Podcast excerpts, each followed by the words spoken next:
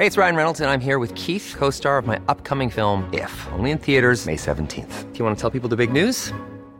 All right, I'll do it. Sign up now and you'll get unlimited for $15 a month in six months of Paramount Plus Essential Plan on us. Mintmobile.com slash switch. Upfront payment of $45 equivalent to $15 per month. Unlimited over 40 gigabytes per month. Face lower speeds. Videos at 480p. Active Mint customers by 531.24 get six months of Paramount Plus Essential Plan. Auto renews after six months. Offer ends May 31st, 2024. Separate Paramount Plus registration required. Terms and conditions apply if rated PG. Te lo cuento. Tu dosis diaria de noticias. Hola, soy Pau Mendieta y aquí te va tu dosis diaria de noticias. Te lo cuenta, te lo cuento. Una denuncia terrible. El gobierno está investigando la posible esterilización forzada de seis migrantes mexicanas en centros de detención de Estados Unidos. Al parecer, las violaciones a los derechos humanos de los migrantes en el gobierno de Donald Trump están llegando a un punto extremo. Resulta que la semana pasada una enfermera del Irwin Country Detention Center de Georgia, Estados Unidos, confirmó que un ginecólogo le practicó la histerectomía a varias migrantes de distintas nacionalidades y destruyó documentos médicos. La la histerectomía es el procedimiento para quitar el útero y según la enfermera, las migrantes no dieron su consentimiento. Como se cree que al menos seis víctimas eran mexicanas, Ebrard dijo que el gobierno ya está investigando y que desde luego es algo inaceptable. ¿Y qué ha dicho Estados Unidos? El Servicio de Control de Inmigración y Aduanas dijo que no hay que darle tanto juego a las acusaciones anónimas sin pruebas. Pero la presidenta de la Cámara de Representantes, Nancy Pelosi, dijo que si se confirma todo sería un abuso impactante. Cambio de planes.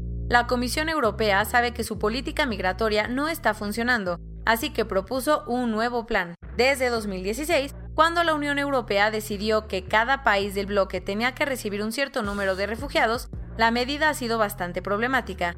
Por eso la Comisión Europea pensó en una nueva solución y ayer la presentó. ¿De qué se trata? Considerando un plan de solidaridad a la Carta, la Comisión le está proponiendo a los países que acepten a los refugiados o ayuden a patrocinar las deportaciones de quienes lleguen al territorio de la Unión. La idea es que así los países que están a favor de las cuotas y los que se oponen a ellas encuentren un punto medio, pero a muchas ONGs no les latió la propuesta y la criticaron de acercarse a lo nacionalista y ultraconservador.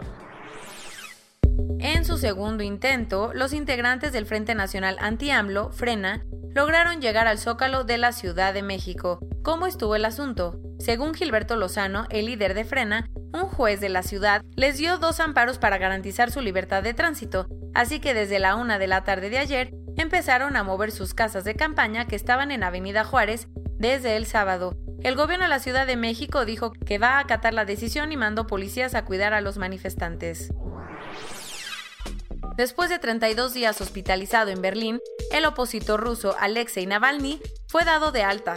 Según los médicos alemanes que lo trataron, las condiciones de Alexei han mejorado suficientemente para que ya no necesite estar en el hospital y creen que la recuperación puede ser completa. Acuérdate que Navalny estuvo súper grave tras ser envenenado con Novichok, un agente nervioso que al parecer fue puesto en una botella de agua que tomó en su hotel de Siberia, Rusia. Lo que sigue para Navalny tendrá que hacer rehabilitación y hasta está considerando comprar un PlayStation 5 para recuperar sus funciones cerebrales al 100. En secreto, para que nadie arruinara la fiesta, Alexander Lukashenko tomó protesta para su sexto periodo como presidente de Bielorrusia, en medio de meses de protestas por el aparente fraude electoral. Como estuvo el holgorio, Lukashenko invitó a 700 personas, entre militares y parlamentarios, a una ceremonia secreta en Minsk, para evitar más manifestaciones. En su discurso, Lukashenko dijo que era el día de la victoria común. Aunque para muchos no es tan cierto eso, ya que en cuanto se conoció la noticia, las protestas volvieron a llenar las calles.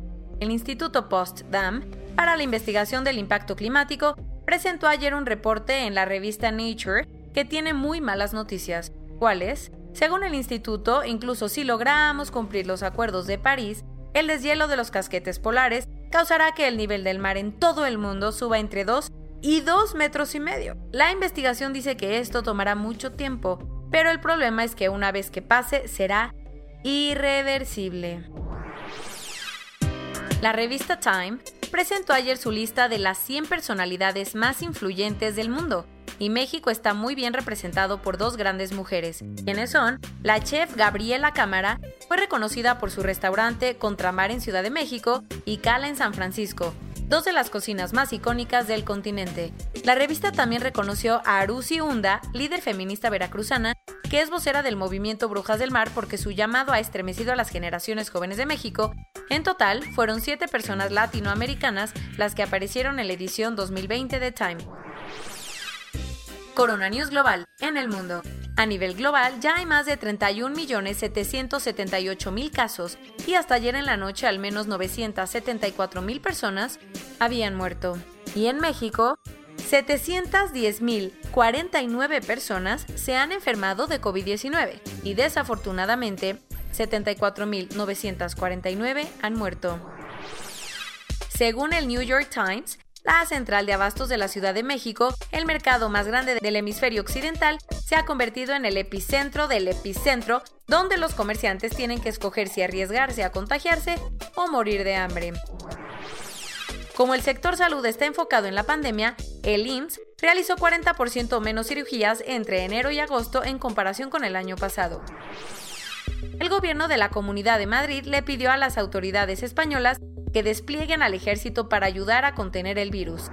Justin Trudeau anunció un plan millonario para mejorar los sistemas de salud, vivienda y educación. ¿Con qué se pagará? Una parte vendrá de un impuesto especial a la riqueza extrema. Disney anunció otro retraso en sus estrenos, esta vez para la película de Black Widow que iba a salir este otoño y se recorrió a mayo de 2021.